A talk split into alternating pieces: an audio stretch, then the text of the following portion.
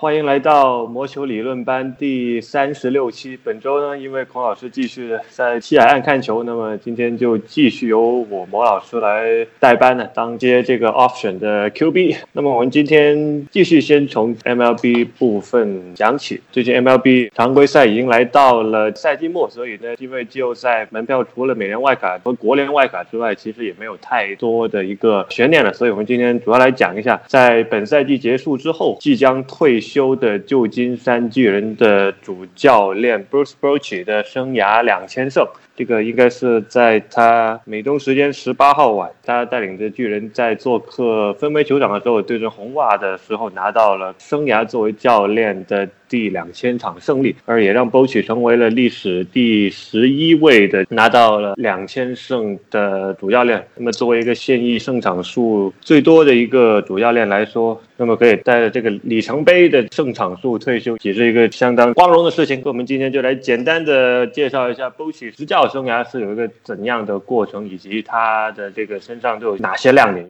Bruce Bochy，他今年已经六十四岁了，然后在大联盟执教的生涯一共他执教了四千零二十四场比赛，在本周他拿到了他职业生涯的第两千胜，他败场数的话比胜场还要多，是一个败多胜少的教练，败场数达到两千零二十四场，所以他生涯的胜率其实并不算特别高，只有百分之四十九点七。但是他是从一九九五年开始执掌圣迭戈教士的教鞭，然后在一九九八年，他当时已经率领并不太被人看好。好的，圣迭戈教士从国联杀出，拿到了国联冠军。只是很不幸的是，那一年圣迭戈教士碰上了可谓史上最强的洋基之一。然后在世界大赛当中，教士很不幸的被洋基零比四横扫。之后，Bruce Bochy 又来到了旧金山巨人，然后他随旧金山巨人接连拿到了2010、2012和2014年三年的世界大赛冠军。在这几年都被球迷戏称为巨人是。有双数年光环。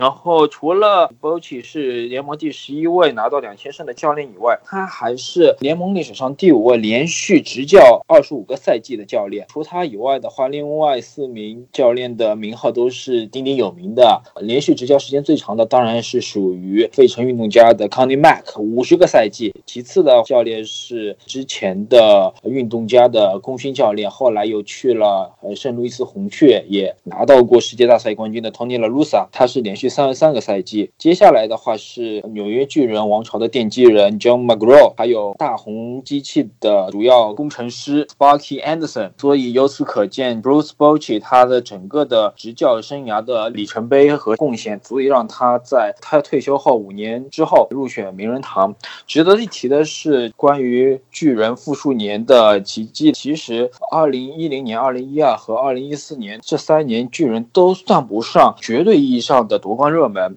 在二零一零年，巨人当时是靠着非常出色的鲜花投手群，当时有我们知道有四大巨头，呃，以当年的赛扬奖得主 Tim Lincecum 为首，然后当球队的鲜花轮值里面还有像 McCain，还有当时还是新秀的 Madison Bogana 和当时已经有着大合同的 Barry Zito，然后靠着投手坚强的表现，还有值得一提的是，在世界大赛里面，埃德加伦特里亚时常在关键时刻能打出。关键安打，然后也帮助了巨人可以在那年打败兵强马壮的游骑兵，拿下了时隔非常久以来的第一个冠军。当时拿下了这个世界大赛冠军以后，旧金山巨人的名宿威利梅斯还特意带着世界大赛的冠军奖杯回到了纽约。然后，二零一二那个赛季，其实巨人的轮值实力已经有所下降了，像 Tim Lincecum，他的状态已经出现了比较明显的下滑。但是 Bruce b o c h 在世界大赛的时候特意安排 Barry Zito 先发。然后让 Tim Lincecum 中继的战术在整个系列赛当中都收到了非常好的效果。然后巨人那个赛季他又拿下了一次冠军。二零一四年的话，如果看过比赛都很清楚，那简直就是 Madison b a g a n a 一个人力挽狂澜。特别是在第七场关键时候，最后时刻出场，直接封锁了那一年非常神奇的堪萨斯皇家的打线，帮助旧金山巨人实现了一个比较另类的王朝。在这王朝当中，除了我们提到的几位。比较出色的投手。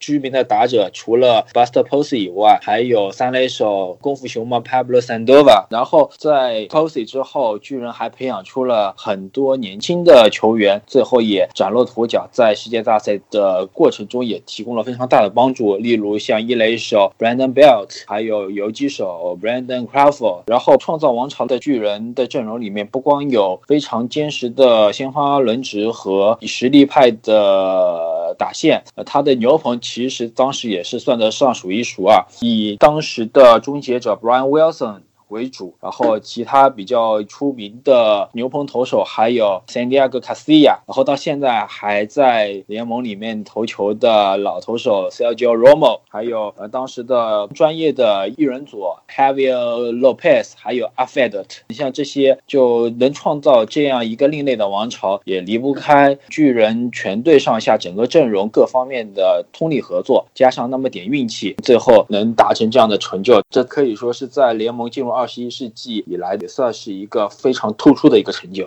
说起 b o c 的过去三年的那三次双数年的冠军，一四年的牛棚我是特别有印象，尤其是一四年 NLDS 国联分区赛应该是第二场吧，做客对国民那场延长赛，真的 u s m a r i o Petit 就真的是一个人投的天荒地老，在延长赛最后是他，我没记错是他一个人是投了六局还是七局无丢分，然后最后让球队在十八局拿下超前分，然后最后他自己关门一个人就。就把延长赛给全吃掉了，就拿下了胜利。一四年说起 G 七，大家都想起 Madison Bumgarner，但是这场 G 七有一个细节我记得更加清楚，就是当 Bumgarner 出来碰上危机的时候，应该是那场球的二垒手，应该是个二垒手，巨巨人的二垒手 Joe Panic 在 Bumgarner 出场之后，就是挡住一个相当关键的一个地稳球。假如那个球打穿的话，我觉得那一年 G 七的胜利就我我觉得会就变成看一下四城皇家了。那说起最后 b o c h 两千个胜场，他前面十位生涯两千胜的教练最后全都进了名人堂，那么没有悬念的 b o c h 也会在之后会进入名人堂，到时候也会在这个 Cooperstown 发表演讲。有人问 b o c h 生涯胜率低于五成会不会影响他进名人堂的这个问题呢？我可以很肯定的在这里告诉大家，这个是绝对不会的，因为两千胜就就是一个非常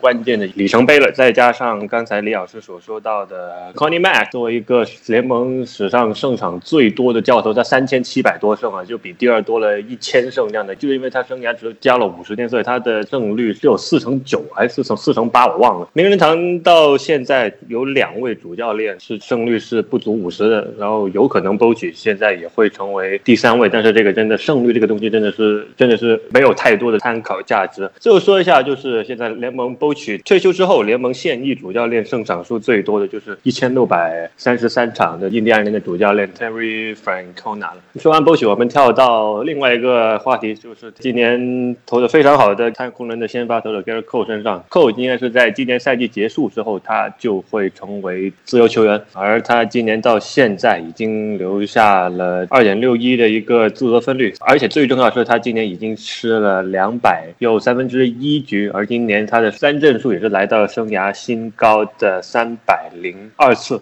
假如我们拿 Baseball Reference 的胜利贡献值来看呢，那么今年 Cole 的胜利贡献值已经是达到了六点一场，而也是生涯单赛季的新高。那么我们先请也算是太空人球迷的黑老师先来说一下，今年 Cole 有希望拿到赛扬奖吗？我们之前也曾经提到过，寇自从来到太空人之后，他这个三振能力是大幅增强。他在海盗的几个赛季，虽然说也有着不错的 ERA，也拿过胜投王，但是他的三振能力只是 K 九值在九左右。但是他到了太空人的两个赛季，去年是二百七十六 K，K 九值是十二点四，今年可是达到了恐怖的十三点六，也是今年拿到了三百 K 的成绩，同时还保持着非常不错的 ERA。这个可以看出太空人对他的这个。个改造是相当成功的。如果从今年的话，其实 Gary Cole 的每年的赛扬奖的竞争主要还是来自于队友 Justin Verlander。但是从目前的情况上看，Cole 可能还是有一定的优势，而且他的投球局数、三振数、ERA 都是很不错的。而且相比于 Verlander，他有个最大的优势就是他的全垒打放出的没有那么恐怖。这可以说 Gary Cole 本赛季的赛扬奖竞争中还是有一席之地的。那对于太空人而言，由于 Gary Cole 今年是合同的最后一年，而且 Gary Cole 的经纪人是有名大名鼎鼎的 b o r 所以说太空人不可能和 Gary Cole 进行续约。而且就以太空人目前的薪资状况，球队也很难和 Gary Cole 在自由市场上进行续约。Gary Cole 毫无疑问是本赛季自由市场上最引人注目的先发投手。的确，Gary Cole 肯定会是这个冬天最引人关注的先发的自由球员。而当然，这个赛季还有另外一位也会比较让人瞩目的自由球员的先发投手，那位就是现在国联的先发赛扬奖的也是热门人选之一的柳贤镇。那么 Gary Cole 这个下家会是哪里？既然黑总说了，因为蔡国联现在薪资的问题不会有这个续约，那么我们简单来一个预测，来看看 Gary Cole 会在哪支球队成为他在二零二零年的。下家，如果说要预测的话，就现在的情况来说，猜杨基的话肯定是最保险的一个说法。首先，杨基这个赛季结束以后，C C Sabathia 就要退役了，所以先发轮值这个空位肯定是要空出来了。而且，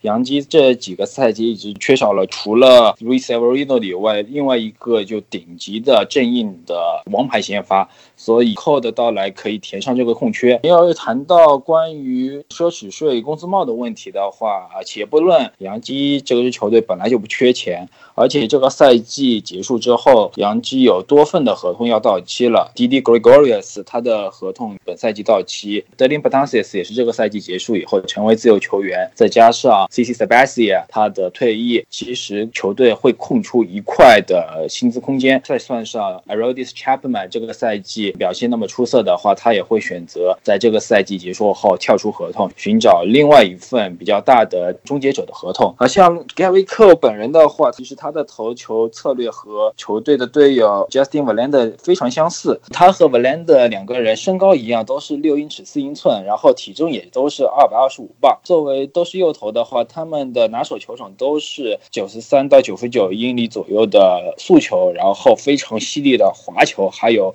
呃。非常厉害的变速球。Gary Cole 九月十九号拿到的第三千次三振，就是用一颗八十九迈的变速球三振掉了游戏兵的韩国大炮邱信手。其实他的整体的投球形态和 Justin Verlander 的也是非常相似，两个人都是三振多，然后保送少，被挨本垒打的频率比其他的王牌投手略微高一点，但是他们被打安打的概率都比较少，所以只能说，如果就是杨基在这个休赛期真的愿意花大价钱补鲜花轮。值的话，显然 Gary Cole 是比较合适的人选了。当然，经过上个休赛期，杨基在市场上有 Patrick Corbin 这样顶级的先发投手情况下，还是愿意将他放走。所以，对于杨基在休赛期能不能签下 Cole 这个事情，并不能抱太大乐观。更何况，在2018赛季开始前，其实，在休斯顿太空人从比斯堡海盗交易到 Cole 之前的话，杨基其实跟海盗谈过，当时海盗的要价是 Clean Frazier。加 Gal Anduha，然后还要再加上像 Chance Adams 之类的杂鱼，但是杨基不愿意出这样的报价，所以最后让太空人趁虚而入，然后捡到这个大便宜。相信 Brian Cashman 肯定也会对这笔未成功的交易做相关的评估吧。而且杨基和 Cole 的渊源还不止于此。其实，二零零八年时候，杨基就是用当时的首轮圈选下了 Cole，但是 Cole 为了一心要读大学，然后的话就放弃了和杨基的首轮签约，然后顺利的在二零一零年成为了状元秀，被匹兹堡海盗选中。所以，Cole 在他职业生涯的各个阶段都曾经和杨基传出过绯闻，只不过每次都是那么就擦肩而过。不知道这次会不会还是这样。如果非要让我预测一个队的话，我会觉得是亚特兰大勇士，因为第一，勇士虽然说有很多的优秀的年轻投手，但是由于成长的关系，有几个也没能养得出来，有的像 R 二的也被送走了，再加上球队的曾经的王牌投手 Julio Teheran 明年是有一个球队选项，还有今年球队签下的 Dallas Keuchel 是一年合约，所以说勇士在先发投手甚至是王牌的先发投手上有一定的薪资预留。的计划可以让他们签下一个像 Gary Cole 这样大牌的王牌投手，而且盖瑞克到来也会能够带着其他的几个年轻的投手成长吧。再加上勇士目前的情况是全力争胜，他们的打线是非常强的，而且球队也有着一定的薪资空间。他们现在有着这样好的成绩，但是他们目前的这个薪资水平也不算特别高。再加上就今年同样是 Scott Boras 的客户，Dask Echo 是一年合约，明年走人，而且 Teheran 最近几年表现很不稳定，球队会不会用这个球队选项把他弃掉？所以所以说这些都是可以考虑的问题。所以我觉得对于勇士这样一个年轻，但是目前球队现在竞争情况非常良好的情况下，签下 Gary Cole 可能是一个非常好的选择。我给我的预测，我觉得最有可能的下家是要么杨基，要么道奇，因为我觉得杨基的原因刚才就李老师说过，但我觉得道奇的原因，我觉得很大可能取决于他们今年十月份的表现。假如今年十月份还是真的就奔着这个 MLB 版的布法罗比尔去的话，那么我觉得作为大老板的波特会想办法在自由权市场上面把去年在哈本身上没花出来的钱，在这个休赛期给花掉，因为真的也经受不起说这么好的一个夺冠窗口，却却老是都。因为因为差那么一口气来，这就连续三年的这个倒在了这个世界大赛上面。然后另外一个，我个人觉得比较有趣的一个追逐者，有可能是这个芝加哥白袜。我们都知道，白袜去年冬天就开始想花钱，包括他们聊过 Manny Machado。最主要的是，现在我们看到美联中区的情况。皇家和老虎就是那么一回事，而印第安人的这个窗口，我觉得在二零二一年附近就可能会就没掉了。而他们随着领队要续约，再加上 Cooper 以及 Castro 的这两个人的情况未来不明朗，我觉得印第安人的这个窗口在关闭的情况下，以及我们考虑到这个双城也不是说太有资源的球队，所以我觉得白袜真的会很有可能的，就是起码的去会试探一下 Gary Cole，就尝试把去年在 Machado 身上没花出来的钱。也尝试着花在 Gary Cole 的身上，因为毕竟美联中区这个真的是一个差不多要有改朝换代的一个情况要发生了。还有一个，我补充一下，就是 Gary Cole 这个三百四三阵有多难呢？自从一九零零年开始，单赛季三百四三阵的投手到现在只有十八位，而 Gary Cole 就是第十八位，所以看看这个三百四十三阵是有多么的难能可贵的一个成就。以上就是本期 MLB 的内容。从下周开始呢，随着常规赛的结束，我们的焦点就会慢慢的放到了季后赛的身上。好了，说完 MLB，我们就把话题转移来 NFL 这边。上星期的 NFL 呢，就是一个比较多的新闻了。我们先说一下四分卫的问题。上星期有几位四分卫是因为伤病的原因呢，丢掉了主力的位置。其中最让人担忧的就是钢人的四分卫本罗斯里斯伯格的手肘的伤势，以及圣徒的四分卫布里斯朱布里斯这两个明星四分卫的伤势。而朱布里斯呢，是因为在对阵公羊的比赛当中，在出手的时候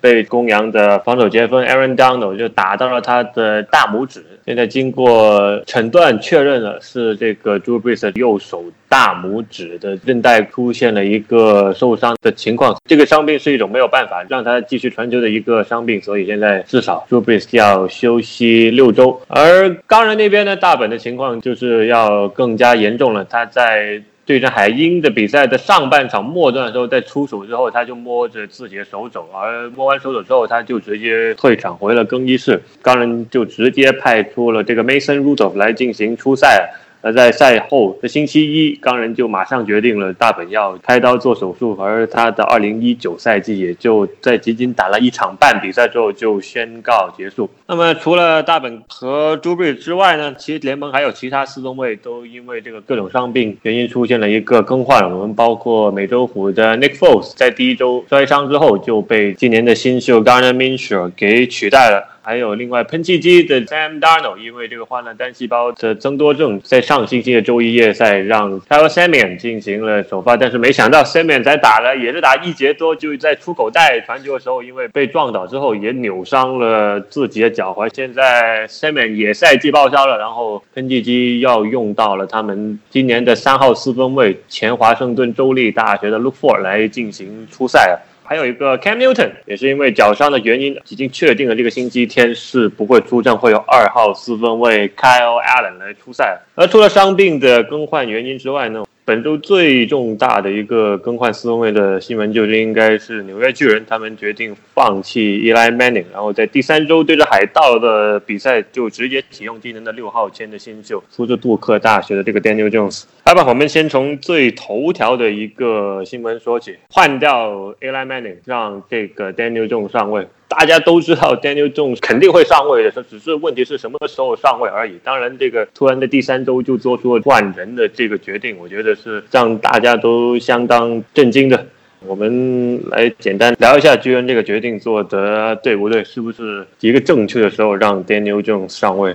说实话，虽然说大家都知道 Daniel Jones 可能在本赛季会正式取代 Manning 成为球队的先发四分卫，也可能不会。但是没有想到会在第三周球队就宣布放弃 Eli Manning 使用 Daniel Jones，这个确实是出乎很多人的意料。一方面来说，前两场比赛输球，Eli Manning 也不是完全承担的主要责任，而且和其他之前的一些新秀四分卫相比，球队都是在原来的先发四分卫受伤的情况下，才可能会给呃新来的新人四分卫一些机会。所以说，巨人队会选择在第三周就让这个没有伤病的 Eli Manning 替补。而使用 Daniel Jones，今年也是出乎意料的六号秀，成为球队的先发四分卫，是有点让人大家意想不到。而且 Eli Manning，我们大家都知道，他的这个生涯是比较传奇的，有带领球队两次夺得超级碗的这样的重视，但也在这个生涯的后期表现比较挣扎。但也可能 Eli Manning 他已经打完了职业生涯的最后一场比赛吗？所以说，大家都没有想到这个点会来的这么早，而且 Daniel Jones 今年的季前赛中表现也是可圈可点的，也证明了球队在六号秀选他不是那么的草率，而且球队这么早的使用 Daniel Jones，在这样一个球队今年竞争不利的情况下，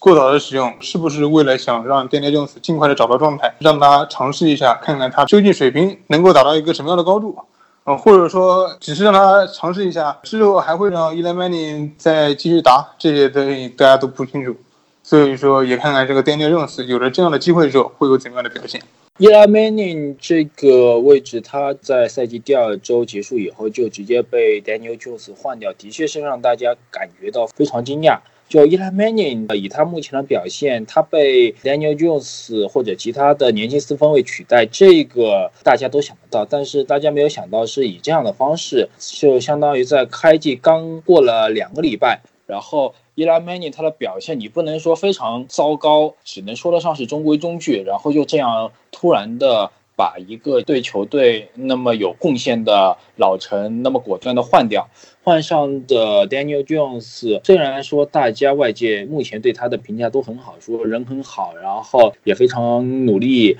然后的话季前赛表现也非常不错。但是说实话，作为衡量四分卫水平的比赛来说的话，光有季前赛非常出色的表现显然是不够看的。所以 Daniel Jones 本人的话，他还是需要在赛场上证明自己。而且像巨人这个赛季开始的时候就那么大动作，很难保证说更衣室里面会不会有一些不一样的声音。当然了，目前 Eli Manning 自己他对这个事情都还是比较看得开。然后在接受采访的时候，有记者还问他说：“你对 Daniel Jones 有什么样的忠告？”啊，伊拉曼尼还说：“哦，我要跟他说，就是当他传球的时候，一定要传给穿自家队服的队友啊，不要传给对手，要认清人。”从伊拉曼尼本人的角度，或许他自己也已经意识到了，自从球队以第六顺位那么高的签位签下一名四分卫以后，他自己也觉得，就他作为纽约巨人的四分卫的日子也是所剩无几了。他可能心里面已经做好了类似这样的准备。对于纽约巨人来说，换了 Daniel Jones，成绩能真的提上去吗？绝大多数的球迷也都觉得未必。本来这个赛季大家对纽约巨人也没有太大的希望，或许让 Daniel Jones 上比赛赛场展现一下身手，或许也有点像验货的感觉。在现在处于重建期的纽约巨人，看一下自己挑这个六号秀水平如何。如果可以的话，那就继续用；不行的话，或许就可能会参考上个赛季。亚利桑那红雀的处理方式了。现在 Daniel Jones 这个震惊的时间决定被放在首发的这个位置上面，我觉得最近一个可以拿来相比较的例子，我觉得就是一六年的 Jerry Goff 了。一六年 Goff 真的赛季初 Keenum 打的简直像 Eli Manning 这样，就是中规中矩、不温不火。但是因为那年是说实话，真的那年我们的这个 Fisher 当时公羊主教练 Fisher 这个的进攻的 game plan 真的有些时候是让人摸不着头脑。然后是终于是我没记错是在第六周的第八周的时候是。决定就让这个 Jerry Goff 上位，但是那一年的公羊和现在的巨人就是很多情况都是很相似的，外接手不行。锋线不行，公羊那年的防守组还不错，但是巨人现在防守组是形同虚设的，所以那一年的高真的是论得出枝的这样的一个表现来形容的，就是要什么没什么，压力之下找不到人，然后又是很多的匆忙出手，没有办法应对这种 NFL 级别的冲传，在这就是就是 Golf 在一六年的这个缩影啊。当然那一年的公羊赛季初打的就毕竟第一年回洛洛杉矶嘛，所以第一年的这个哎上座率还挺高的。哪怕球队战绩真的很烂，我没记错，我当时是赛季中的时候是去看了一场黑豹，而那一场球的踢场的糟糕程度是这个让场边甚至是在 Coliseum 响起了 We won golf 这样的一个叫声啊。但是几周之后，golf 上位这个情况没有任何的好转，甚至当时就让人觉得 Jared Golf 是一个水货状。所以我参考到现在巨人的这种情况，没有进攻锋线，外接手也全部交易走，而且再加上更惨是防守组都没有的情况下。我不知道 Daniel Jones 会不会比一六年的 Jared Goff 的处境要更加的惨呢？我的眼中，所以尤其是第三周，Jones 一上来就要面对海盗，海盗这个赛季是突袭比例相当高的一支球队，所以我不知道第三周 Jones 上来会不会就会被这个海盗的这个突袭冲到怀疑人生的。而在我选秀的那期节目，我说过，我上赛季是看过 Daniel Jones 对 Crimson 的那场比赛，而那场球就看到面对着 Crimson 这种接近 NFL 级别的这种强度冲传的情况下，我我可以感觉到 Daniel Jones 对于职业级别的冲传，是我觉得他还需要找感觉。所以我对巨人这个决定是打了一个相当大的问号。这种第一年的四分位。不一定说一定要待在板凳，但是可能会让他在十一月或者十二月再上位，这个我觉得是正确的，因为来让他感受一下 NFL 级别的比赛的感觉。但是你说这么早就上位，在九月份就上位，是不是一个正确的决定？我觉得真的现在来说，我觉得可能并不是一个最好的决定。再加上我们都知道纽约地区的媒体是可能是全美国最苛刻的媒体啊。假如第二这种上来打的很烂的话，那我不知道会不会又说他是一个水货四分卫、水货的一轮秀，就像当年的。Juno Smith 一样，我不知道大家还有多少人记得 Juno Smith。先说完 Daniel Jones，我们就来说一下几位因伤获得首发位置的四分卫。我们先来说一下最让人有趣的一个，就是圣徒现在替补四分卫的一个情况。我们都知道他们在去年签下了 Teddy Bridgewater，就是前维京人的四分卫桥水。而休赛期呢，圣徒和他续下了一年约，让他拿到七百多万的一个合同，也让桥水是成为了今年联盟最高工资的替补四分卫。而他也有两年多是没有怎么真正的打过比赛了。现在随着朱比的这个受伤，就突然让乔水就得上位。当然，上星期在洛杉矶，乔水的这个状态真的是不怎么样。所以现在就传出了，是不是应该让圣徒的这个又打进攻组又打特勤组的这个三号四分卫泰森在星期天来出场进行这个传球尝试？我们先说一下乔水现在是一个怎么样的水平。先说选秀的时候吧，Bridgewater 是一四年的新秀，因为当年的四分卫的水平整体也不高，几个被选中的四分卫有 Black Bottle，有他，有 Johnny Manziel，还有 Derek Carr。Bridgewater 是有机会和 Blackbolas 竞争，不说状元吧，起码说当年最好的四分位，因为有 conny 的存在，所以当时缺四分位的德州人也是直接选择了 conny 这个最好的选择。结果 Bridgewater 掉到了首轮末端，才被这个维京人选中。呃，到了维京人之后。他在前两个赛季，说实话表现也是中规中矩。但是当时对 Bridgewater 的一个概念就是，他其实是可以承担一个先发四分卫的职责的。虽然是黑人，但是他的这个传球是很好的，他是更偏向于口袋型四分卫。但是 Bridgewater 前两个赛季之后，他就有受到了各种伤病的困扰。当时的维京人后来不得不找来了 Sam Bradford 作为这个球队的先发四分卫，而 Bridgewater 由于是一六年的受伤，一六年、一七年其实都没有打。当时他就直接结束了他的维京人生涯，后来到了圣徒队，到了圣徒队当然就肯定了成为这个 Drew Brees 的替补，也没有这个出场的机会。但是到了现在，Bridgewater 又有了自己的机会来证明自己。其实 Bridgewater 在第一场替补 Drew Brees 的比赛中表现其实不太理想，但是他的这个前景还是不算那么悲观吧。毕竟 Bridgewater 是有了之前这样一个首轮秀的水平，而且作为四分卫，在橄榄球圈里面对他的评价还是非常不错的。加上这个圣徒目前的这样的一个情况，强大的进攻锋线和优秀的进攻维修库，我觉得对于圣徒的情况来说，可能没有想象中的那么惨。但是也要看看 Bridgewater 在接下来的比赛中是不是能够达到之前人们对他的这个预期。相比于 Tyson Hill 来说，其实 Tyson Hill 更多的是作为一个工具人的存在吧，和 Bridgewater 的四分卫水平相比，估计还是要差很多。对，那么 Bridgewater 的这个状态就让大家都觉得，那个回攻型的四分卫也是现在在圣徒 Death Chart 里面的三号四分卫 Tyson Hill 能不能真的当一个真正的四分卫在 NFL 赛场使用？我在这简单介绍一下 Tyson Hill 的一个过程啊。这位是一位摩门教的教徒，他大学其实是出自于杨百翰大学的。他在高中出来的时候，因为作为一个橄榄球、篮球、田径三修的一个四分，所以他甚至在和运动天赋是相当的出色的。所以在高中毕业的时候，当时执教斯坦福的 Jim Harbaugh 是亲自给他发了邀约，是叫他。去斯坦福打球的，但是因为他是一个摩门教的教徒，所以他就最后就决定去了属于摩门教的这个集散地的大学的这个杨百翰大学去就读。去到杨百翰大学之后呢，所以他就因为摩门教教徒这个传教就好像是一个必要的一个任务，所以他甚至在高中毕业之后，他就先跑去传教，传教一年之后他才进入大学，所以他迟了一年才进大学之后呢，那么他是在一二年才真正的进入杨百翰大学就读，但是进入大学的时候队内竞争四分卫，那其实杨百翰大学当年就已经有四分卫，所以当时就告诉 Hill 就你只能当这个 option QB，或者是当解猫扔上一马拱的时候，那你就上去拱吧，所以。在他的大学的处子赛季，Q 呢也就出场的机会寥寥无几。但是没想到是，应该是对在犹他州立的比赛当中，泰森 Q 就受到了这个膝盖的受伤啊，所以就。一二年的赛季就报销了。在他康复之后，你在一三年其实他是当上了这首发的四分卫，而且在一三年是打的相当的好。但是还是那句话，在杨百翰大家时候，他打的还是一个以 option scheme 这样的就选项进攻一个体系为主的一个四分卫。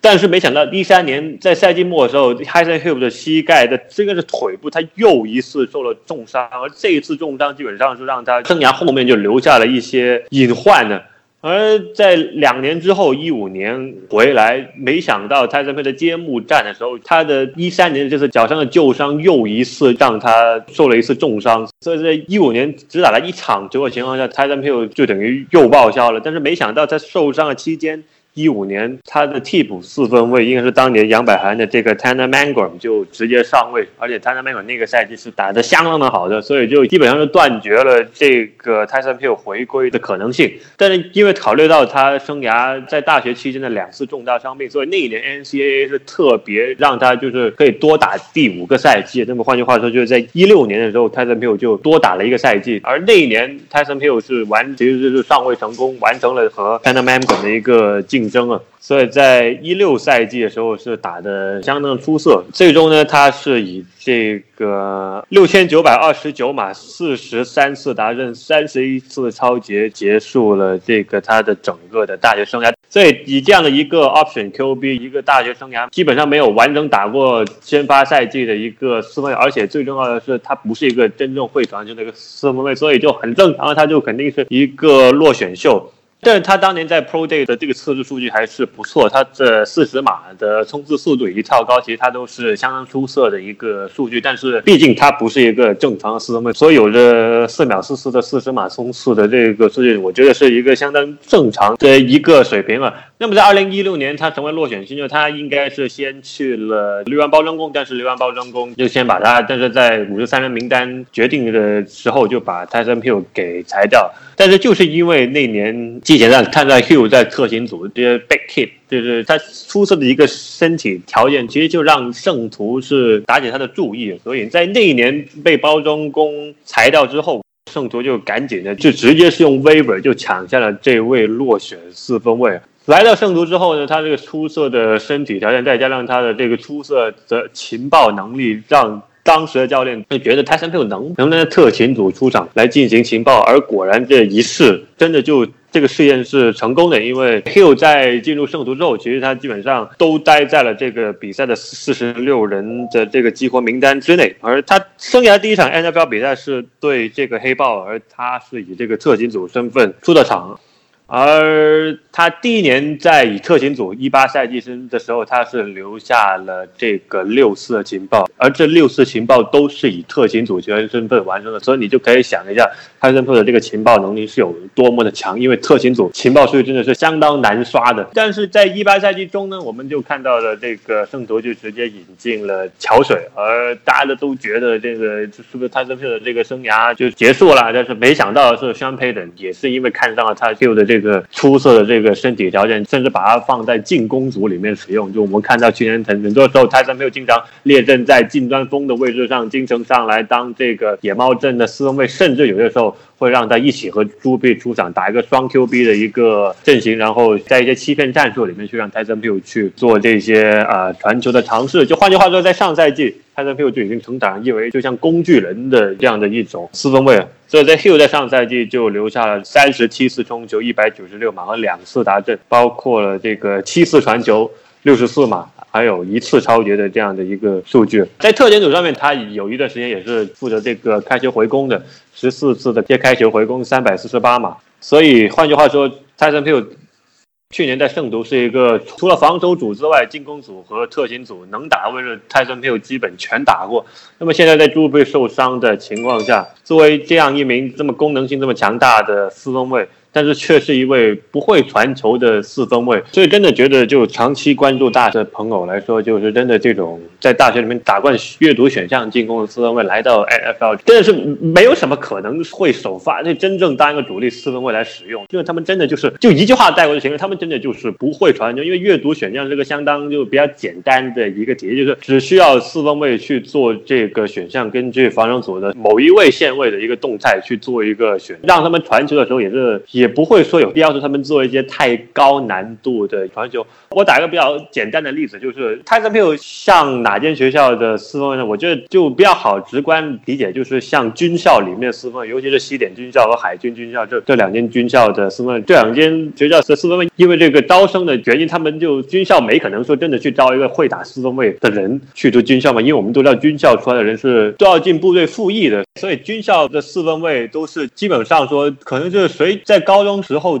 有过四分卫，有过传球背的时候，一般都会在军校可以被考虑当先发四分卫。而军校进攻也是相当的简单明了，就是疯狂的做阅读选项，就是疯狂的跑球，必要时才有可能会做那么一两下的一个传球。当然，他在两百大学也没有说疯狂的到像军校一样，一场比赛可以一次向前传球都没有的，就纯跑球，像回到十九世纪橄榄球的那样的一种风格。泰森佩不是泰森佩还是会传球，但问题是他的这个传球。我不觉得他可以在 NFL 打得上这个四分卫，所以，但是他还是当一个功能性的四分卫，在一些 trick play 上面，或者是一些双 QB 的一些战术里面来让他去进行出场当这个四分卫。NFL 里面的确，Tyson Hill 这样的回攻型多功能的四分卫，他并不是第一个，因为上一个让大家比较记得的就是，我觉得应该是当年黑豹的这个 Armani e d w a r d 当年 Armani e d w a r d 也是这样的，会情报、能回攻又会接开球的这样的一个。有功能性很强大的一个四分卫，而当时他也是球队的三号四分卫。其实他的当时的情况和现在泰森 Hill 是差不多的，所以大家就不要太多的把这个注意力放到泰森 Hill 的身上，因为我们毕竟知道 Teddy Bridgewater 是拿着七百万工资的一个替补四分卫，所以假如你给了七百万给乔水都不让他打首发的话，那我觉得真的是一个相当说不过去的一个情况。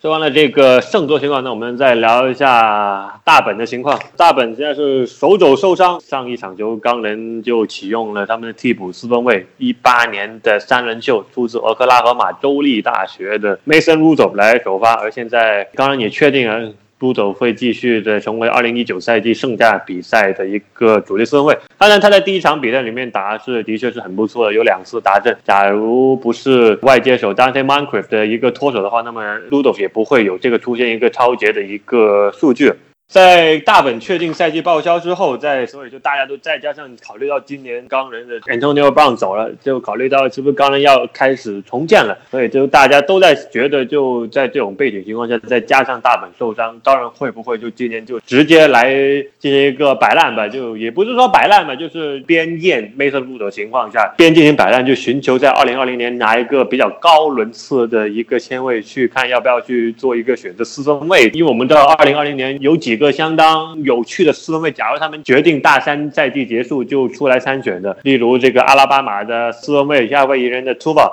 然后再包括 UGA 的四分卫 Jack From，这两个是大三，但是他们选不选就要看他们情况了。而除了这两位之外，还有两位大四球员是相当引人注目的，一位就是从阿拉巴马转校到俄克拉荷马大学的 Jalen Hurts，而另外一位呢就是俄勒冈大学的 Justin Herbert，而这两个人呢，现在情况看，球探们。给这两位四分卫的评价是相当的高的，所以在这么一个大的有可能是一个四分卫大年的情况下，钢人却突然的在星期一早上知道大本叫赛季报销情况下，就突然在星期一的晚上拿了二零二零年的一轮签，从迈阿密海豚交易回来海豚的一八年的一轮秀防守后卫 Facey Patrick，而这笔交易一出之后，让大家就非常的震惊，就是说钢人是不是拿了拿了一。是明年的一轮签，而且这是一一轮签现在看有可能是一支前十的一轮签的情况下，他们却拿去换 Facey Parker，会不会这个交易就意味着钢人直接把他们大本周未来的 Franchise Quarterback 给换走了？所以这笔交易就是争议很大。就我现在连看匹兹堡当地的随随记者其实都有很大的一个分歧意见吧。但是从实力上说，Facey Parker 是一个相当好的一个防守后卫，就跑脚位、脚位以及这个安全位都能打，因为他。也有可能是二零一八年级别新秀里面可能是背景最干净的一个新秀，因为当时在阿拉巴马期间，他真的是没有听到过有任何关于他负面的一个新闻的。所以，我们简单来评价，把这两件事串联起来来看一下，究竟当然在大本受伤了的情况下，究竟值不值得拿一支一轮签去换 Minka f i z p a t r i c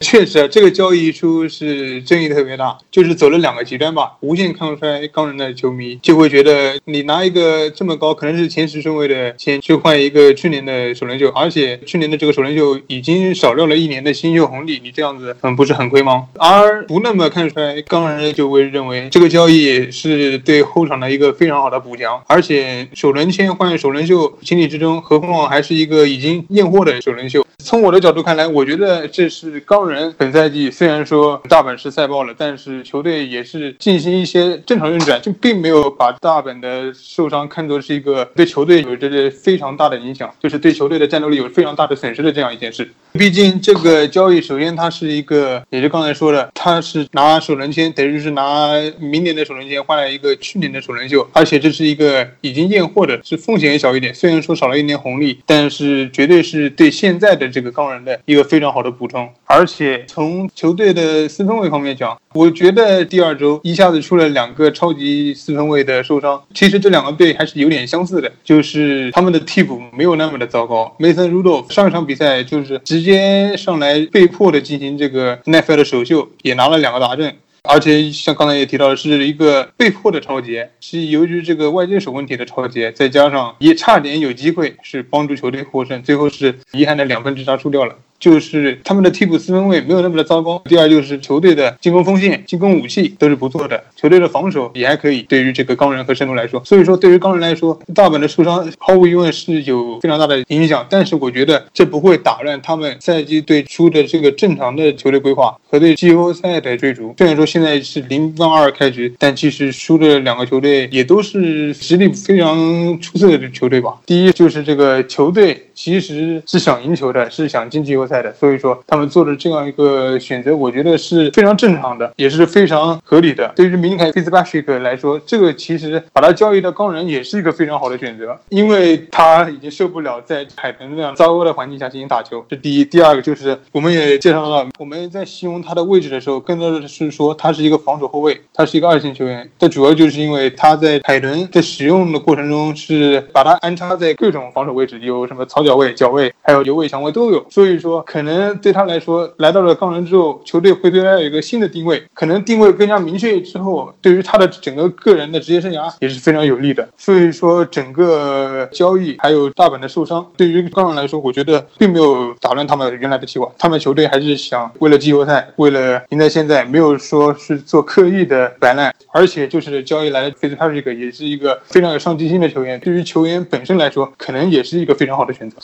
钢人作为一支老牌强队的话，他们肯定不会接受像迈阿密海豚这样就是那么没有节操的强行摆烂这样的情况。即便在大本受伤的情况下，钢人整体的球队文化还是想积极向上，是想赢球的。所以这可以说就是一种强队的底蕴吧。而且管理层在大本受伤的当天就用自己的操作来表明了管理层的决心，就是即便球队遇到了再大的困难，那我们也不退缩。然后我们就是球队要积极向上，争取胜利，而不是就躺在地板上等着天上掉馅饼这样的事情发生。所以高人就那么多赛季下来，这么就是有球队内部形成了这种就非常坚韧，在困难之后不退缩，然后在关键时候能顶得住，这也其实也是一个方面吧。钢人这笔交易，首先当然可以认定就是球队对替补四分卫 Rudolph 的能力是肯定的，而且其实钢人在赛季前两场反映出的问题，不光光是四分卫方面的问题，其实防守二线的问题也是相当大的。这笔交易可以说是也是非常切中要害，就要把 Minka Fitzpatrick 换过来以后的话，其实可以堵上防守二线的空缺，然后从另外一个方面也可以算是变相补强了钢人整。体体的实力，所以外界一直诟病，就是钢人把一个可能明年比较靠前的一个一轮签送给了海豚，这样可能会不划算。这样的猜测是完全建立在就是钢人在大本赛爆以后一蹶不振，然后就可能成绩一落千丈，掉进前十，是基于这样一个基础作为假设。但是如果钢人在大本赛爆以后，全队可以拧成一股绳，然后即便说不打进季后赛，就是美联北区取得。得一个相对比较好成绩，排在这个千万是排在十五到二十这个位置的话，那其实这笔交易对钢人来说损失就不会那么大了。所以当然可以各方面都有各自的解读，但是的像钢人这样，在即便遇到了非常大的困难，但是还是可以积极向上，不摆烂，不靠老天赏赐，而是靠自己奋斗的话，相信历史的进程也会到时会眷顾他们的。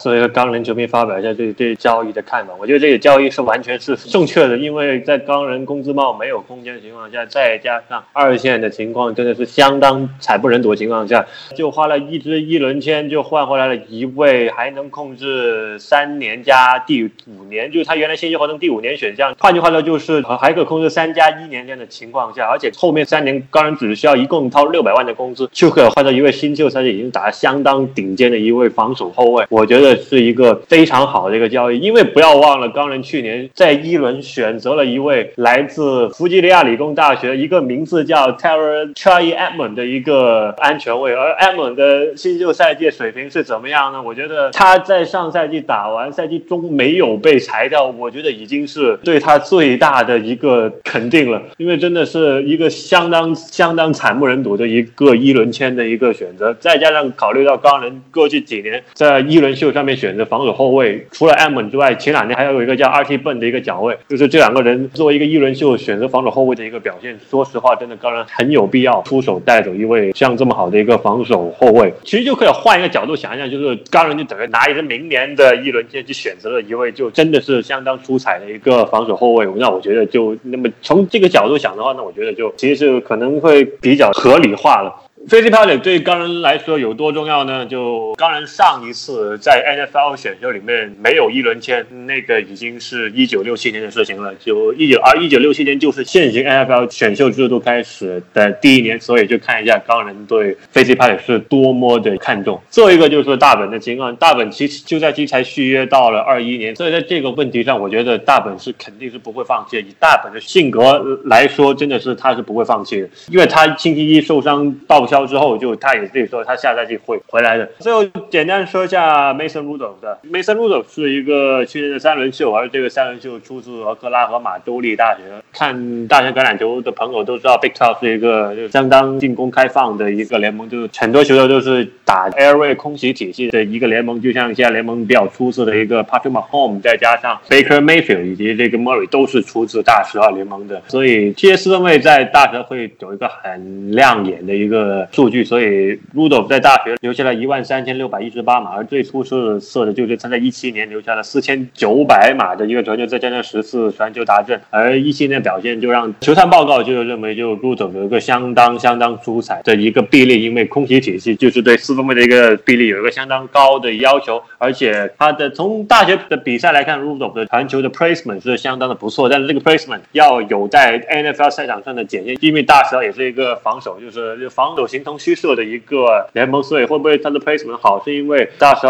的防守强度没那么强而导致，所以会导致他有一些水分的存在，所以这一点是要在 NFL 他在这个星期对阵四九人比赛打完之后，我们就可以慢慢看得出他的真正的一个实力是在哪里了。他的臂力、他的选择、他的阅读，其实他都不错啊。对他是一个空袭体系下面的四分卫，也有这样有可能会让他成为一个对体系比较依赖的一个四分卫。但是在俄克拉荷马城大学看到的东西来看，我并不觉得 Mason Rudolph 只是一个单纯的一个啊，单纯的一个体系四分卫吧。再加上他口袋里面传球、出口袋的传球，以及他对阵一些小窗口、开 window 的一些传球，我觉得他的准确度都让我觉得 Mason。Rudo 是一个比较有趣的一个四分卫，而最重要的一点就是 Mason Rudol 手里可能有钢人去年的二轮秀，也是他的校友，同样来自俄克拉荷马城州立大学的外接手 James Washington 的使用说明书，因为这两个人在大学期间的连线是相当相当的精彩的，所以就是为什么钢人信赖 Mason Rudol 的一个主要的原因之一。而第一场球我们看到对海鹰的比赛，我甚至有点觉得现在进攻协调员 f e n e r 的这一套的 paper 球，我觉得有可能是。量身给梅森入主定制的，因为我真的觉得费尔在这个赛季前两场大本打的一些 play 真的是有，我觉得是有一些莫名其妙的。但是入主出场之后，却突然我觉得有一点通便秘的一种感觉一样。当然，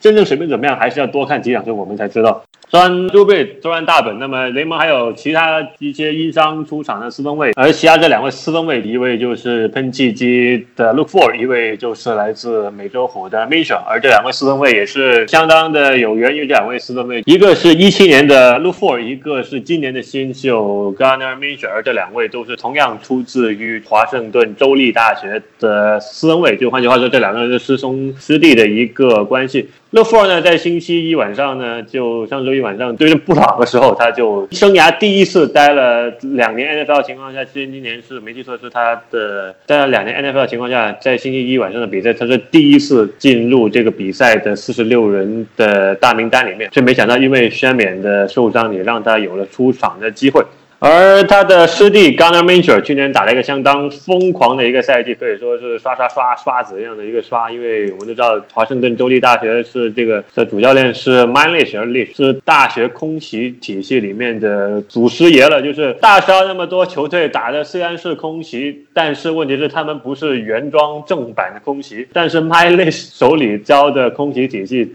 才是真是真正的原装正版标准定义的空袭体系。所以这两个人都是在。空袭体系下面，在大学征战的两位斯文儿子，两位斯文在大学里面都留下相当相当精彩的一个数据。Look For 是当时 Pac-12 的传球马王，而 Gunnar Major 去年是我没记错，是整个 NCAA FBS 联盟里面级别排得上号的一个数据的一个水平。那么这两个四分卫现在都不约而同的，因为自家球队主力四分卫的一个伤病的情况，不约而同的打上了主力。而两个四分卫有没有可能把他们大学里面的一些空袭里面的一些东西运用到 NFL 的赛场呢？路夫当年在 Tech Top 的时候，就是呃，其实他的超节数据就相当的亮眼，就是他很少送超节，但是问题是他是真的，因为大家都在麦利手下打球的情况下，就是一个让他是成为一个相当依赖空袭体系的一个四分卫，过度依赖体系阅读有的问题，而且他的对场地中间以及对场地两边的一个传球是个相当大的一个问题。但是他比较有趣的是，路夫是一个第六轮一百九十九号顺位签被选中。的一位四分卫，其实就导致再加上星期一晚的这样的因伤上阵的这样的一个背景，就让人大家觉得是路夫会不会是下一个 Tom Brady？但是我个人来看，场来看路夫，我个人并不觉得他有能力在 NFL 打上主力四分卫的一个级别。说起 g a r n e r Minshew，Gardner Minshew 这情况就很不一样了。Minshew 去年呢一度是其实有机会是进足海斯曼奖前三的，但是冠军呢就真的很难。但是前三我觉得他是有可能的。直到去年感恩节主场对华盛顿大学的这个的这种周内的子弟大战，因为在比赛期间呢，普本当天是下了一场大雪，再加上对着这种空袭体系只有传球的进攻里面，那场就像刚才明姐说，完全找不到手感。而那场球华盛顿州立是输掉的，而也就是因为那场输球，也导致了其实换句话说，就是 MINS 的这个海斯曼奖争夺就在那一刻其实就基本上就被宣判了死刑，就连陪衬的机会都没有了。但是 MINS 有一样东西就是 MINS 的臂力，我觉得再加上他的部分的 placement 以及他在阅读上面的选择，我觉得会有机会让 Minshew 会从一个水平比他的师兄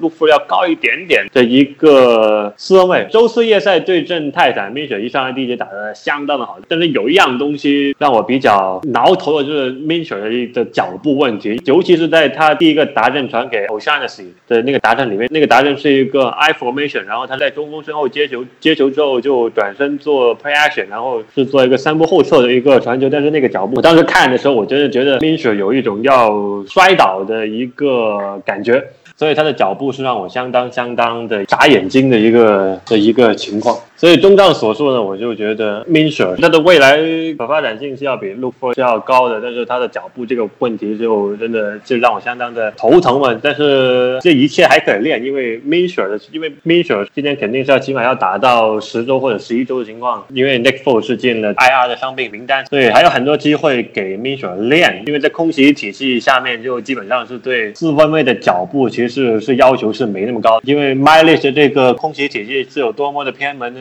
就就是偏门到一般我们看到胜利阵型里面，就是四分卫单膝跪地的时候，这个时候四分卫都是从中锋身后接开球的。但是在麦利手下的所有四分卫，在胜利阵型里面，所有四分卫都是在散弹枪下面接开球的。所以换句话说，就是在麦利手下很多的四分卫都在大学里面，基本上我都不觉得他们有做过中锋身后直接 drop back、straight drop back 这样的一个传球的尝试。所以这某种程度上让这群四分卫。那脚步是有一个相当大的一个问题的。说完了 minshe 说完了 l u f o r 现在美洲虎还有另外一个问题要解决，这个问题就是 Jalen Ramsey。Ramsey 说了，上个星期他在比赛当中和主教练 m a r o n 就是有了一个相当激烈的一个争吵，而赛后他也直接提交了交易申请。但是几天之后，就突然就美洲虎的老板可汗跑出出来说，他个人是相当喜欢 Jalen Ramsey 的，而他个人也希望 Jalen Ramsey 留下。现在呢，情况是说他甚至。愿意给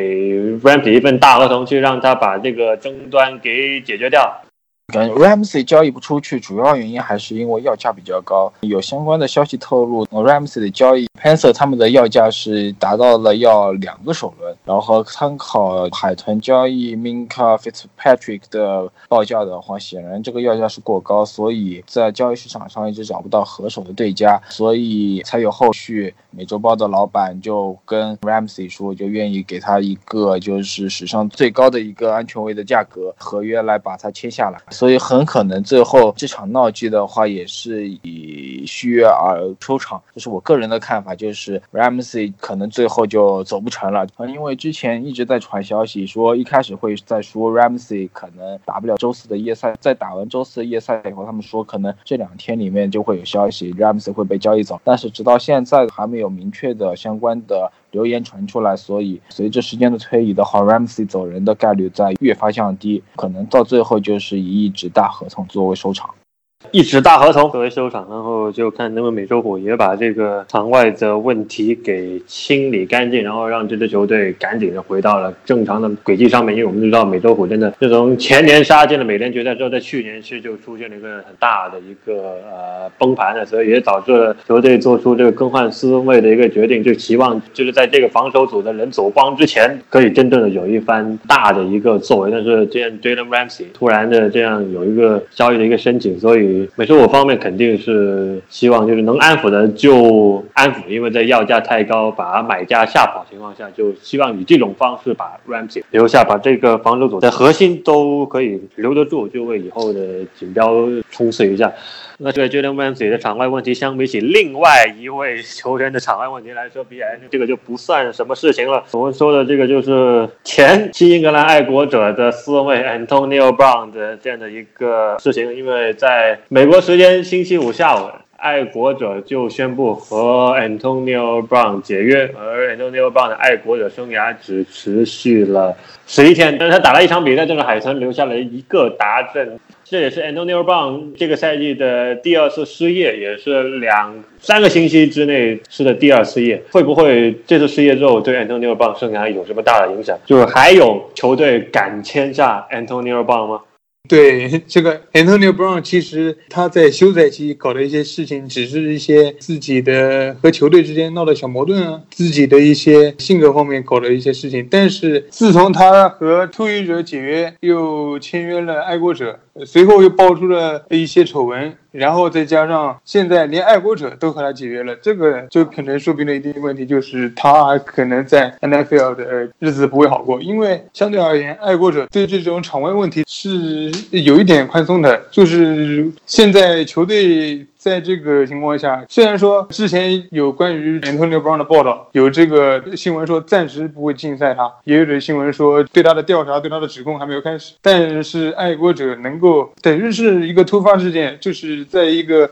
令人出乎意料的节点直接解约他，也就说明了 Antonio Brown 其实他在这个整个的球队当中，在整个的 NFL 中他的这个情况已经不好了，而且他的口碑也是急剧下滑。但是在 NFL 这个联盟中，新闻也确实是比较多，会有球队会对这个 Antonio Brown 感兴趣，可能会和他完成一笔签约。但是这个未来的这段时间对他的这个调查，肯定会让 Antonio 的日子不太好过。我觉得，既然连爱国者都已经受不了 Antonio Brown 的所作所为了，那联盟里面还想找接盘侠的话，觉得概率是相当相当的低。甚至有相关的专家认为，这次连老谋深算的 Belichick 都没有算到 Antonio Brown 是这么一个能惹麻烦的家伙。其实，在呃关于相关的丑闻刚爆出来的时候，其实爱国者一直表示是要等联盟最终的处罚通知出来以后，他们这边才会采取相应的动作。但是没想到。就是在这两天爆出了 Antonio Brown 居然敢去威胁他的丑闻里面的某一当事人，而且这个事情还一下子就被媒体爆出来了。那这个就直接就彻底影响到了爱国者整体的形象。这肯定爱国者的公关显然就是已经是认为 Antonio Brown 已经给球队整体的形象带来了非常大的负面的效果，而且 Billy Jack 相当于是抓紧这个时间，赶紧就把 Antonio Brown 解约，那也可以为球队。对整体的工资帽可以少损失一点钱吧。Antonio Brown 现在的境遇感觉就是一个非常非常大的负资产，简直就像毒药一样。我们可以说，就是 Antonio Brown 先得把自己惹的这点事情全部得搞清楚，就该处罚的处罚，该该赔偿的赔偿，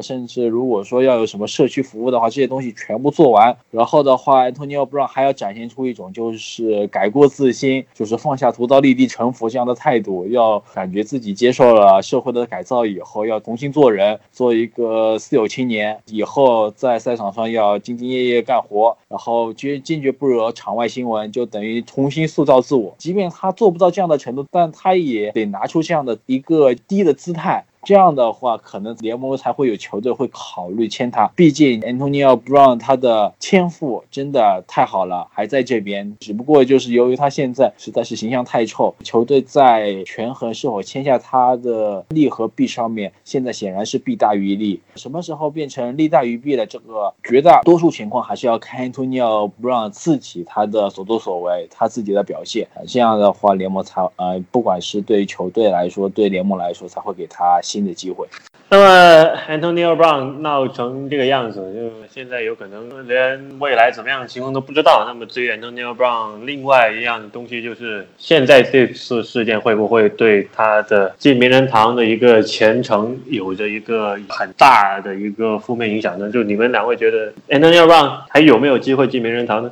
参考一下棒球的话，其实棒球像跟禁药有关的这些球员，都现在基本上都已经，即便成就再高，现在要进名人堂，它的难度也非常大，更不要说像 Alex Rodriguez 这样劣迹斑斑，不光吃药，就要也像 Antonio Brown 一样，就是还会关于自己案件的知情人都会作为污点证人，以后他还敢去威胁别人，像 Alex Rodriguez 这样的例子，等到他有资格选名人堂的时候，估计很有可能很早就会被名人堂踢掉的。所以在北美体坛对于这方面相关的评委还是相当看重的。像安东尼奥布朗闹出这样大的事情，显然在评委心中肯定是大大的减分项。不管你在球场上面表现多么出色，你场外问题那么大，显然安东尼奥布朗要进名人堂会非常非常非常的难。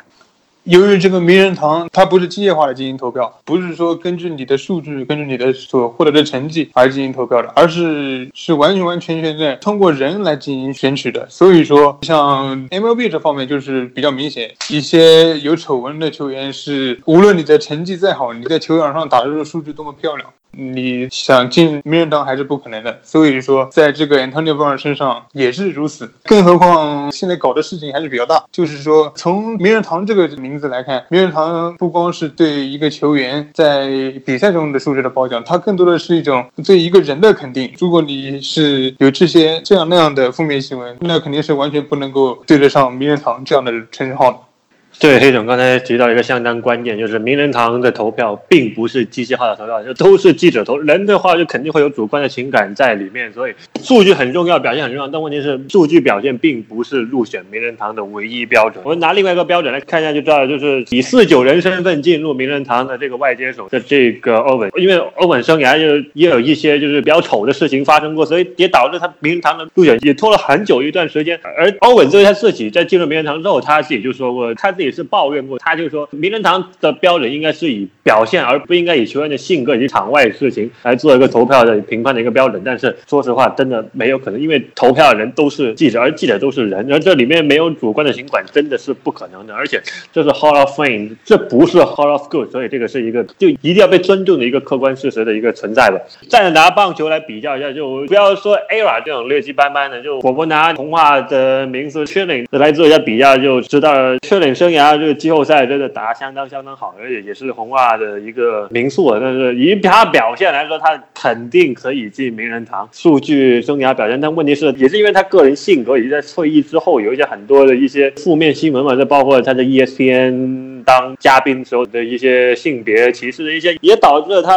在名人堂投票上面就老是六十百分之六十这个得票边缘在徘徊。所以这也是另外一个例子，就体现出怎么场外的因素怎么影响到他进名人堂的一个。个过程，但是这两位比起 Antonio Brown 现在惹起的这些官司，我来看，真的觉得都不算什么事情了。这 Antonio Brown 那个，我觉得有真的有可能，因为今年的这两单大的事情、大的官司、大的这个性骚扰的这个呃，或者是叫他性侵的这样的一个呃官司，我觉得会给他的名人堂前程打上一个超级巨大的一个问号。以上就是本周的橄榄球的部分。当然，Antonio Brown 的这个情况，我们也会继续的跟踪下去，在法律上面的问题就。就不是我们现在可以进行解决的。那么好了，现在就把环节交给妹老师，让他来开始这个星期冰球方面的部分。接下来我们开始这周冰球的消息啊。首先带来一条国内冰球相关的新闻，就是首钢冰球俱乐部通过合作伙伴 Nowtech Sports 公司的牵线，和达拉斯星达成了合作。星队的业余冰球以及青训部门将会派出教练组对首钢冰球队来进行指导，然后首钢冰球队的球员也将会前往达拉斯来训练。达拉斯星其实是一支各种。从意义上都比较吸粉的球队，而且同城其他一些球队在国内也是有广泛的球迷基础，可以预见新赛季又会有不少的新朋友入坑。目前有消息说新队将会参加明年的 NHL 中国赛，在这里呆呆妹也提前一年来邀请各位听众，我们中国赛见。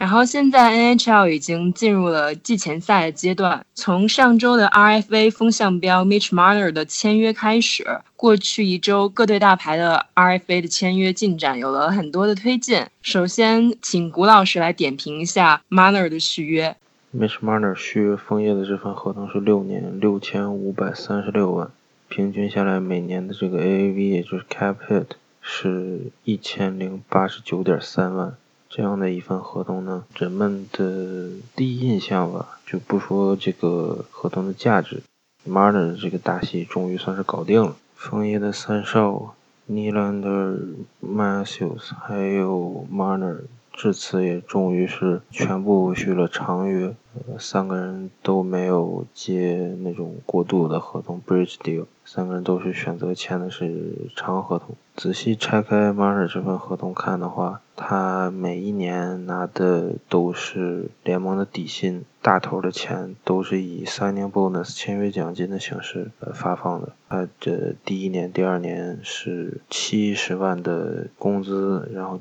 第一年是一千五百三十万，一个非常吓人的价格的签约奖金。第二年是一千四百三十万，呃，三到六年的这个基本薪水是七十五万。第三年他的签约奖金是九百六十一万。然后四到六年的签约奖金都是七百二十五万，这样的一个合同也和枫叶前几个大手笔续约非常的相似，就是说大头以这个签约奖金的形式给出，一呢是。可以说让球员有这个经济保障，就是说现在虽然说 CBA 这个条款联盟还有 NHLPA 都没有跳，但是之后停摆还是有可能。先把这个钱用签约奖金的方式给球员，对他们来说是一个非常好的经济保障。此外呢，我觉得总经理 c a l d u b a s 肯定是可以意识到这样的一个合同。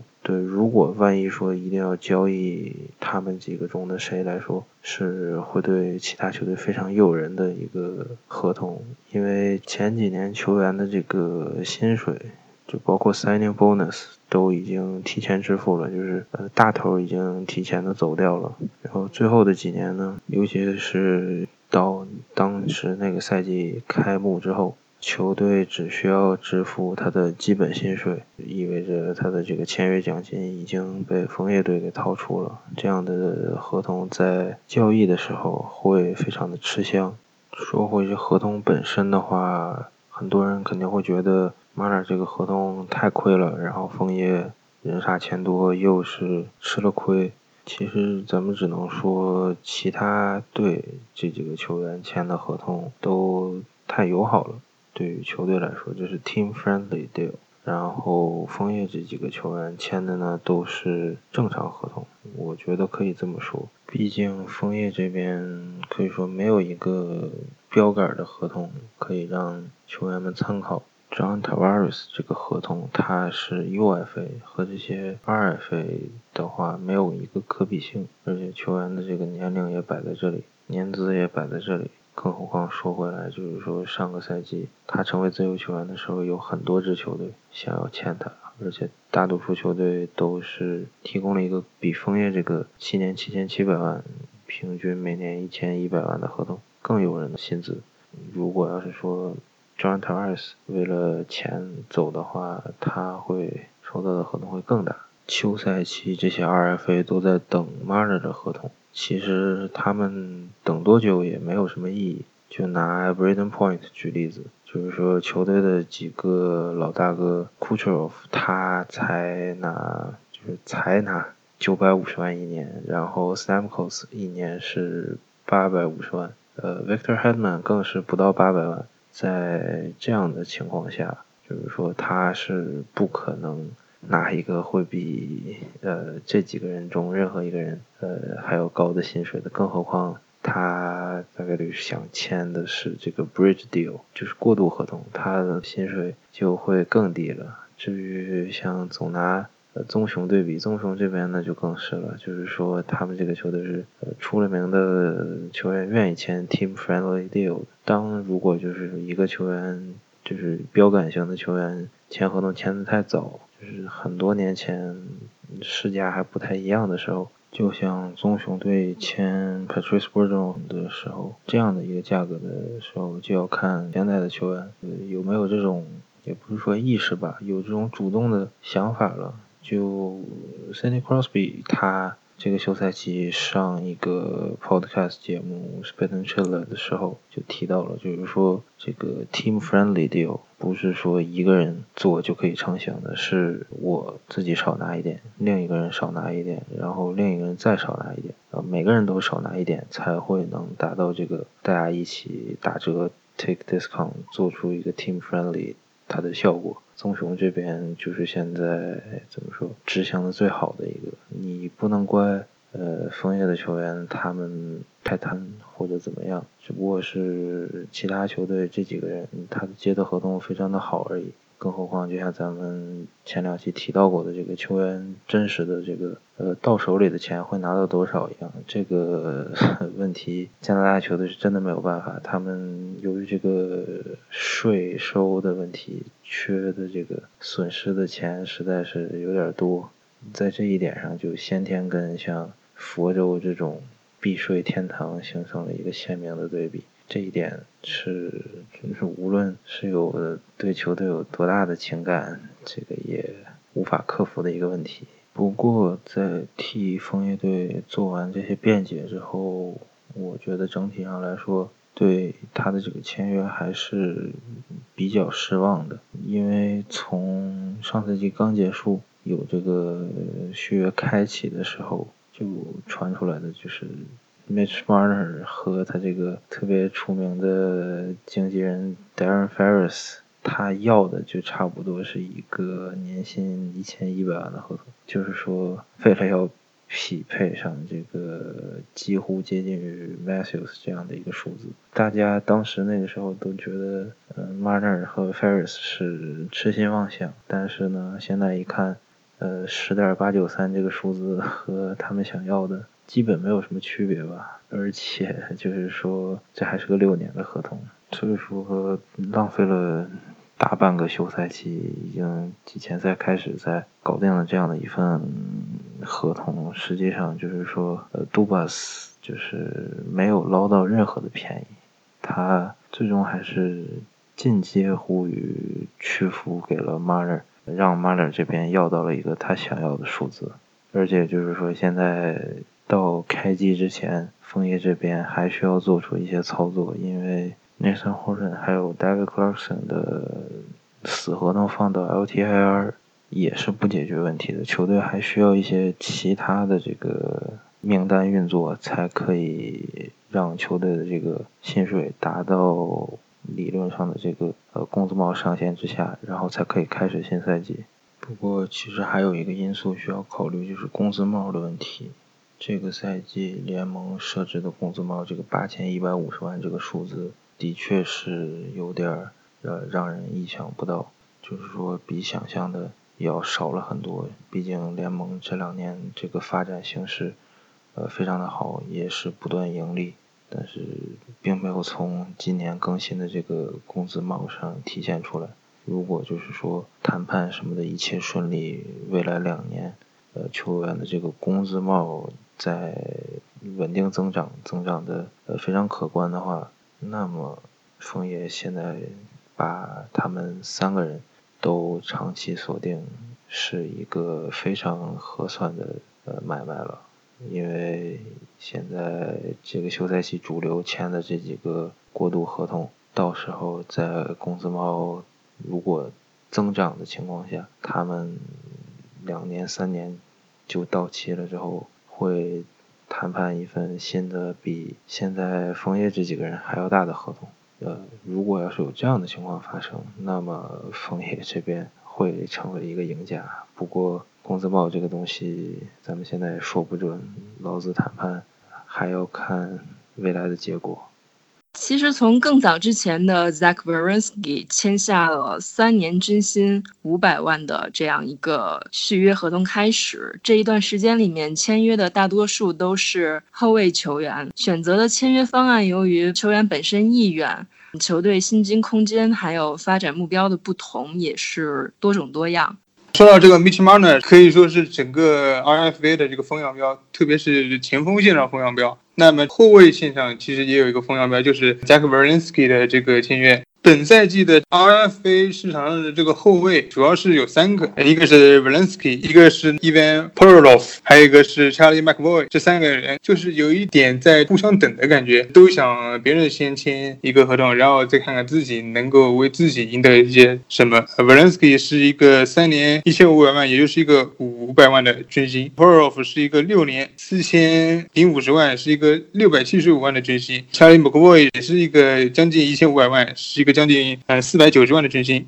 这三个人对于球队的整体来讲是非常非常关键，同时他们也是球队未来重点的培养对象，也是在过去的几个赛季中一直是为球队有着非常出色的表现。反正肯定是球队的未来的舰队基石核心，所以说他们也是虽然说有快有慢，但也是在最近的这一周就是都完成了一个续约。此外呢，像棕熊这个 Brandon Carlo 也是刚刚也是在本周和球队完成了一个续约，是一个两年五百七十万的合同。其实 b e l e n s k y 的签约之后呢，不单是这三个今年成为 RFA 的球员是立刻完成了续约，有两个明年将会成为 RFA 的后卫，也是在这个星期之内完成了续约。第一个就是非常非常引人关注的参议员队的后卫 Thomas Chaput。是完成了一个非常高的八年六千四百万美元的这个签约，他的年薪达到了八百万。这个八百万的年薪对于小布的这个才二十一岁的球员来说是非常高的。他的八百万的年薪已经是达到了联盟并列前五的水平，而小布的也肯定是球队的未来的舰队的核心，因为在过去的这个赛季，大家都知道参议员队是成绩战绩不好。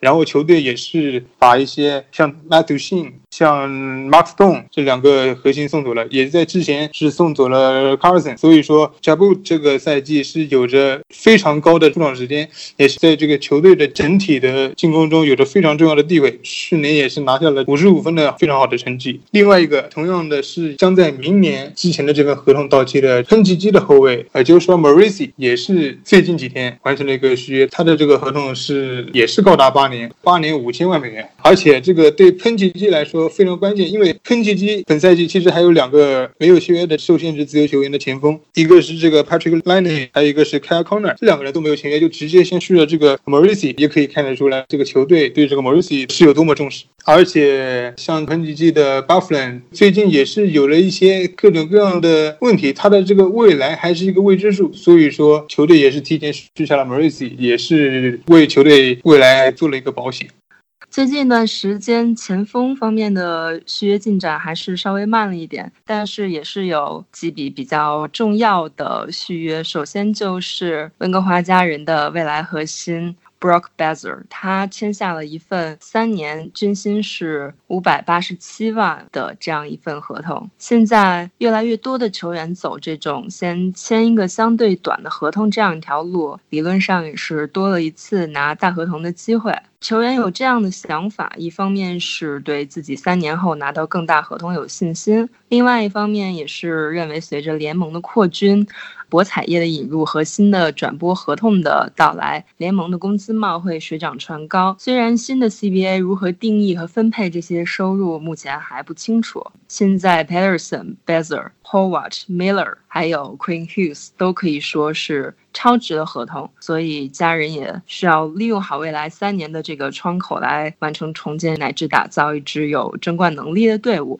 另外一位同天签约的就是飞人的 Travis Konechny，他签了一份六年均薪五百五十万的合同。这个签约虽然是推到了飞人的训练营开始之后，但是合同的金额和年限是在休赛期刚开始的时候，球员和球队都希望达成了目标。Konechny 在一七一八赛季的下半段曾经是有一段比较爆炸的表现。但是上赛季的表现就稍有下滑。Connectly 的主要技能点是在五打五方面上，多打少基本没有他什么事情，而且他的发挥还是比较靠队友来带的。他在一组和 Couturier 和 Giru 搭档的时候，这一组的多项高阶数据还是可以排在联盟的前列。但是他新的赛季应该还是从二组开始打，出场顺序还是排在 Voracek 之后。飞人在 Provorov 和 Knechny 的签约完成之后，现有的薪金空间就基本上已经用完了，剩下来一百八十万留给名单上的最后两个位置，还需要留出一部分作为奖金。